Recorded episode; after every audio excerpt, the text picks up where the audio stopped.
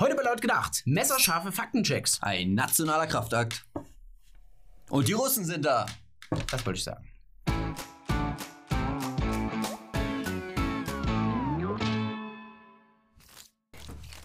In der letzten Folge haben wir ja über die dramatisch ansteigende Zahl von Messerangriffen gesprochen.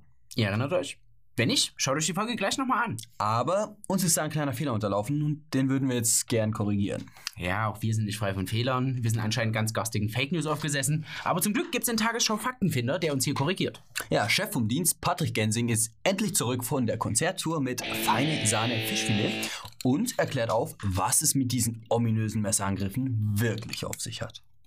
Ausgelöst wurde die ganze Geschichte von einer kleinen Anfrage eines CDU-Abgeordneten an den Berliner Senat. Im vergangenen Jahr gab es in Berlin pro Tag sieben Messerattacken. Die AfD hat diese Zahl dann aufgegriffen und auch die Boulevardpresse informierte ihre Leser. Und dank des Tagesschau Faktenfinders wissen wir nun, diese Statistik ist gar nicht aussagekräftig. Warum ist diese Statistik nicht aussagekräftig?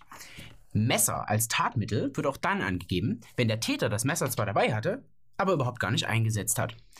Kurzum können wir nicht genau sagen, bei wie vielen der 2700 Messerangriffe im Jahr 2017 allein in Berlin tatsächlich ein Messer eingesetzt wurde. Und allgemein sei der Umgang mit den Zahlen fragwürdig, so der Faktenfinder. Während im multikulturellen Berlin die Zahlen der Messerattacken stabil blieben, sind in Sachsen die Zahl der Messerattacken um 300 Prozent im Vergleich zu 2011 gestiegen, zumindest laut Polizei. Allerdings sind aufgrund von Verjährungs- und Löschfristen manche Fälle einfach nicht mehr zu recherchieren. Ja, und auch bundesweit liegen keine gesicherten und einheitlichen Zahlen vor.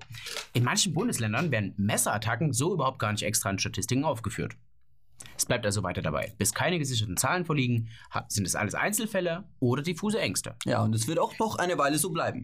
So wird beispielsweise Nordrhein-Westfalen seine Statistik erst im Jahr 2019 erweitern bezüglich Delikten mit Messern.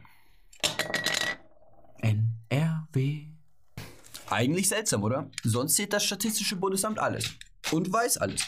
Beispielsweise, wie viele Drittklässler in Berlin die Mindestanforderungen im Bereich der Rechtschreibung erreichen. 50 Prozent. Oder um wie viel die Geburtenrate steigt. Bei Einheimischen um 3 Prozent und bei Fremden um 25 Prozent. Und auch wie viele Schwangerschaftsabbrüche es gibt. 101.200. Aber eine zählbare Sache, die wird da nicht erfasst. Vermutlich, weil die Zahl selbst in Multikultis wehtut. Die Zahl der Messerangriffe. Wenn Sie in Wiesbaden anrufen und fragen, wie viele Menschen jährlich durch ein Messer verletzt oder getötet werden, dann schweigt das Zahlenorakel. Und notiert sich Ihren Namen für die roten Herren, die in unserem Land für Sicherheit sorgen. Und für Glück. Eine nationale Kraftanstrengung bei der Abschiebung abgelehnter Asylbewerber kündigte Angela Merkel an. Das war vor über einem Jahr, also mehrere Monate vor der Bundestagswahl. Mittlerweile ist genug Zeit vergangen, um eine erste Bilanz zu ziehen. Wer keinen Schutzstatus und damit kein Aufenthaltsrecht hat, muss zurückgeführt werden. So Angela Merkel im Januar 2017. Und gestand damit ein, dass in der Vergangenheit die Umsetzung nicht so ernsthaft verfolgt worden sei wie nötig. Die Zahlen zeigen doch aber, dass sich an der Situation rein gar nichts geändert hat. Und was sich geändert hat, war nicht mal zum Positiven. Zum Jahresende 2017 waren im Ausländerzentralregister, das ist dieses AZK, 228.859 Personen als ausreisepflichtig vermerkt. Das ist eine leichte Steigerung im Vergleich zum Vorjahr. Ja, aber Abschiebungen finden eben häufig nicht statt, weil gültige Reisedokumente aus dem Herkunftsland nicht vorliegen. Und eine Abschiebung ohne gültige Papiere, ja, die sind nicht möglich. Ganz im Gegensatz zur Einreise. Bei der Einreise ist es seltsamerweise nie so, dass es an fehlenden Papieren scheitert. Insgesamt sehr ernüchternde Zahlen für einen nationalen Kraftakt. Denn auch die freiwilligen Ausreisen sind auf einem Tiefpunkt angelangt. Trotz einer stattlichen Prämie von 3000 Euro konnte das Bundesministerium nur noch 4552 Asylbewerber zur freiwilligen Ausreise bewegen. Naja, trotzdem will die Bundesregierung in Zukunft weiterhin auf finanzielle Anreize setzen. So will Bundesentwicklungsminister Gerd Müller bis zu 500 Millionen Euro im Jahr in ein neues Hilfsprogramm stecken. Mit diesem Geld sollen Arbeits- und Ausbildungsplätze für Heimkehrer geschaffen werden. Auf der Liste sind Länder wie der Irak, Tunesien, Nigeria und weitere Shithole Countries. Und es kommen jetzt nicht nur neue Flüchtlinge aus dem Süden, sondern auch aus dem Norden. Abgelehnte Flüchtlinge aus Skandinavien versuchen es nun in Deutschland. Vielleicht haben sie mehr Glück in der Flüchtlingslotterie, auf der Suche nach einem besseren Leben. Ja, und arbeiten gehen müssen die ja auch nicht. Sie können gemeinsam mit ihren Frauen zu Hause bei den Kindern bleiben. Die Deutschen werden das schon irgendwie bezahlen. Russland mischte sich in verschiedene westliche Wahlen ein. So lautet der Vorwurf. X-mal vorgetragen. aber noch nie mit Beweisen untermauert. Aber tief im Kopf sitzt der Gedanke von einer roten Gefahr aus dem Osten.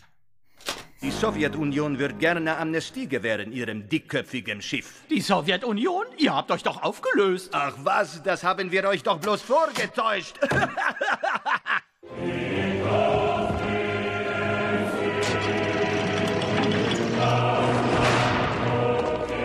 Die Russen sind für den Brexit verantwortlich und für die Wahlniederlage Hillary Clintons.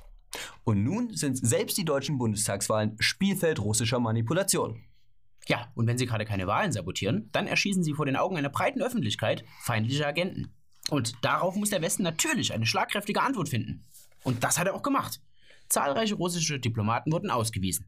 Als Zeichen der Solidarität mit Großbritannien. Diese Entscheidung wurde aber nicht leichtfertig getroffen. So zumindest der neue Außenminister Maas. Es ist aber nicht nur die Sowjetunion, Verzeihung, es ist aber nicht nur Russland, das versucht, die Wahlen zu beeinflussen.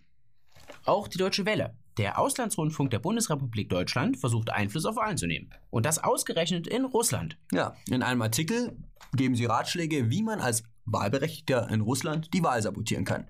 Zum Beispiel, indem man ungültig stimmt. Oder kein Bock mehr auf Putin auf seinen Wahlzettel schreibt und davon Selfie schießt. Sowas halt. Was in Deutschland übrigens verboten ist. Oder sie empfehlen gar nicht erst zur Wahl hinzugehen, weil eine niedrige Wahlbeteiligung das Ergebnis delegitimieren würde. In solchen Momenten bin ich immer froh, dass wir keine russischen Verhältnisse haben. Zum Beispiel einen Regierungschef, der in die vierte Amtszeit geht. Und dass wir einen öffentlich-rechtlichen Rundfunk haben, der informiert, statt zu agitieren. Danke, Merkel. Jo, das war's mit der Sendung. Schaltet auch nächste Woche wieder ein, teilt, liked, kommentiert wie jede Woche und ganz neu, die Community hat uns gezwungen, Podcasts zu erstellen. Das haben wir von allen letzten Folgen der letzten anderthalb Jahre gemacht. Könnt ihr unter folgenden Plattformen hier finden. Zieht euch die Scheiße rein. Bis nächste Woche. Und abonnieren nicht vergessen.